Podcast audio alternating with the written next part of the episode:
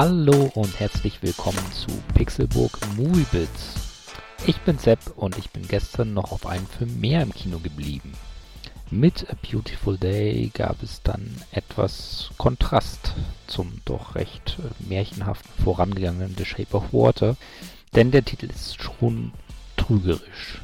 Joachim Phoenix spielt Joe, einen kaputten, traumatisierten Kriegsveteran, der seinen Lebensunterhalt damit verdient, äh, gekidnappte Frauen bzw.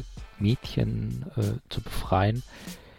Und äh, wenn die Kidnapper dabei ein wenig Schaden nehmen, dann soll es ihm und auch seinen Auftraggebern nur recht sein. Nachdem er Nina, die Tochter eines Senators, befreit hat, äh, stirbt dieser Senator und es wird Jagd auf Joe und alle, die ihn kennen, gemacht. Nachdem ich den Trailer gesehen habe, hatte ich eigentlich ein bisschen was anderes erwartet, aber ich wurde absolut nicht enttäuscht.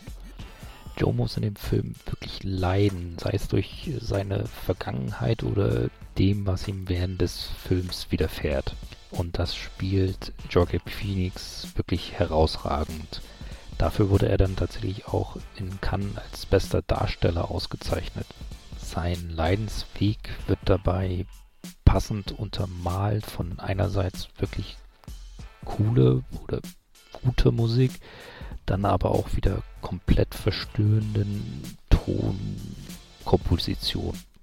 Und auch der kühle, ja schon fast stylische Look macht das Ganze dann äh, zu einem wirklich gelungenen Gesamtpaket.